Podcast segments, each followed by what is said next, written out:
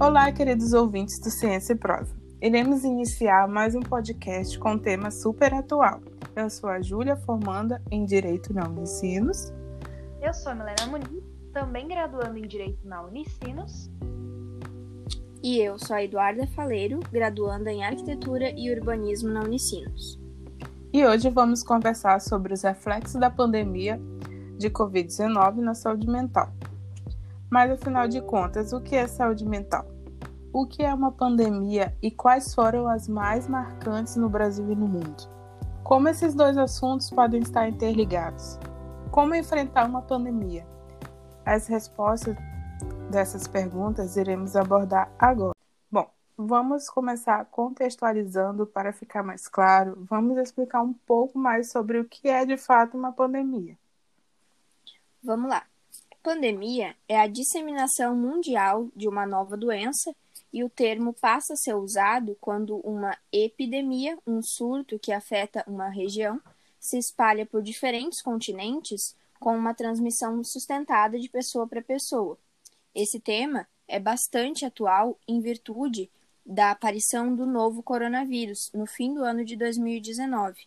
A doença, conhecida como Covid-19, apresenta um quadro clínico variando de infecções assintomáticas a situações mais graves. Entretanto, aconteceram diversas outras pandemias mundiais, como a da peste bubônica, causada por uma bactéria e que ainda pode se disseminar através do contato com pulgas e roedores infectados. A doença é considerada historicamente a causadora da peste negra, responsável pela morte de 75 a 200 milhões de europeus no século XIV. A varíola é outro exemplo. Essa doença perdurou por mais de 3 mil anos, sendo erradicada somente no ano de 1980, com a campanha de vacinação em massa.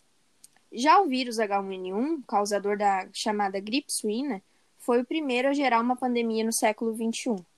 O vírus, que surgiu em porcos, no México, em 2009, se espalhou rapidamente pelo mundo, matando cerca de 16 mil pessoas.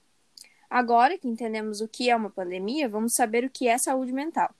Bom, na maioria das vezes, quando falamos em saúde, pensamos imediatamente na saúde física.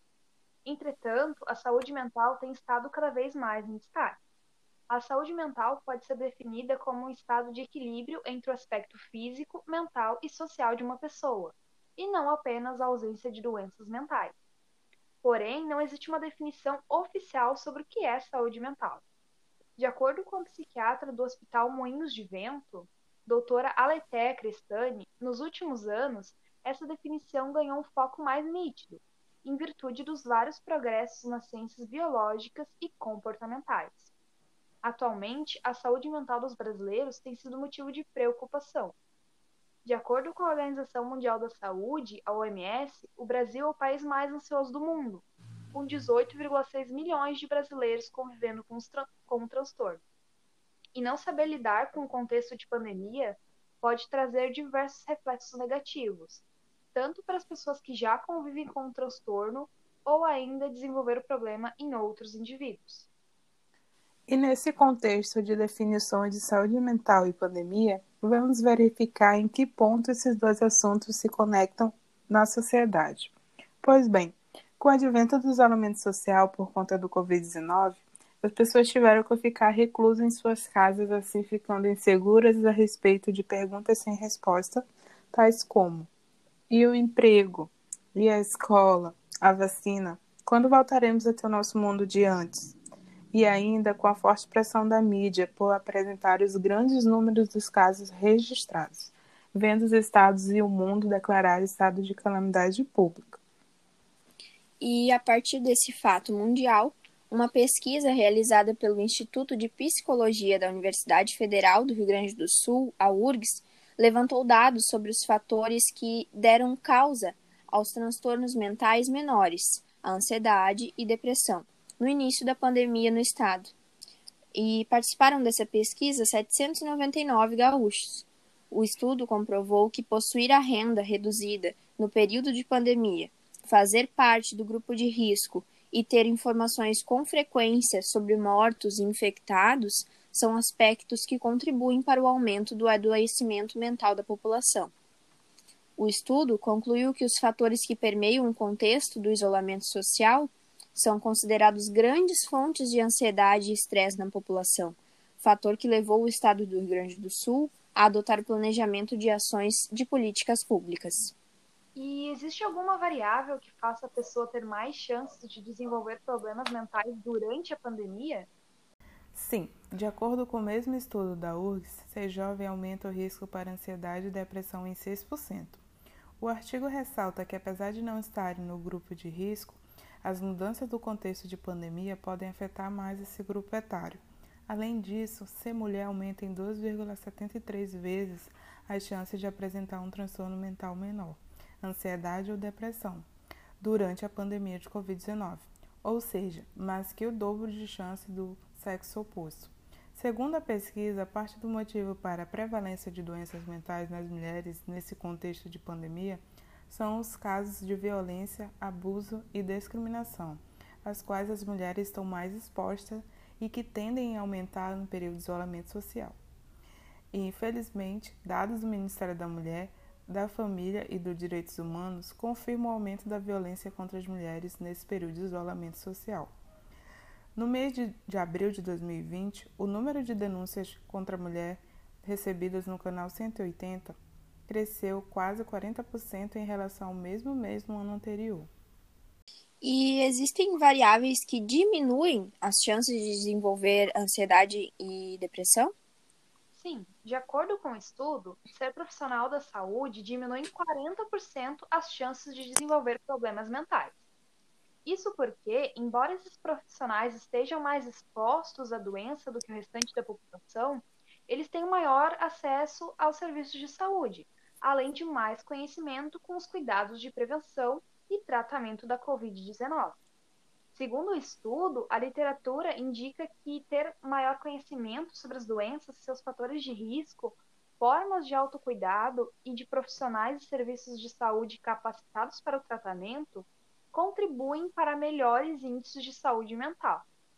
Vale lembrar também que a maioria desses profissionais estavam em isolamento, fator que poderia diminuir as chances de ser infectado e, portanto, reduzir a ansiedade relacionada à doença e ao risco de transtornos mentais. Porém, o estudo enfatiza a importância de pesquisas futuras para analisar os profissionais que estão efetivamente atuando em hospitais e unidades de saúde durante este período. E como podemos minimizar a ansiedade e o estresse durante o isolamento social? De acordo com o guia da Organização Mundial da Saúde, os cuidados para a saúde mental durante a pandemia são: número 1, um, reduzir a leitura ou contato com notícias que podem causar ansiedade ou estresse. 2 buscar informações apenas de fontes confiáveis. 3. Procurar informações e atualizações uma ou duas vezes ao dia, evitando o bombardeio desnecessário de informações. 4. Informe-se com os fatos e não com os boatos ou informações erradas, e busque essas notícias em intervalos regulares do website da Organização Mundial da Saúde ou das autoridades locais, para que possa saber a diferença entre fato e boato. Os fatos ajudam a minimizar o medo.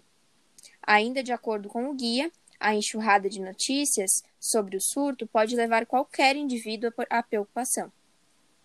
Mas existem também outras alternativas. De acordo com a psicóloga Michele Gonçalves, que atua nas clínicas Einstein, estabelecer uma rotina diária, ler livros, assistir filmes compartilhar histórias positivas, praticar exercícios físicos e utilizar a internet a seu favor, fazendo ligações de vídeo com familiares, é uma boa alternativa para controlar a ansiedade e o estresse.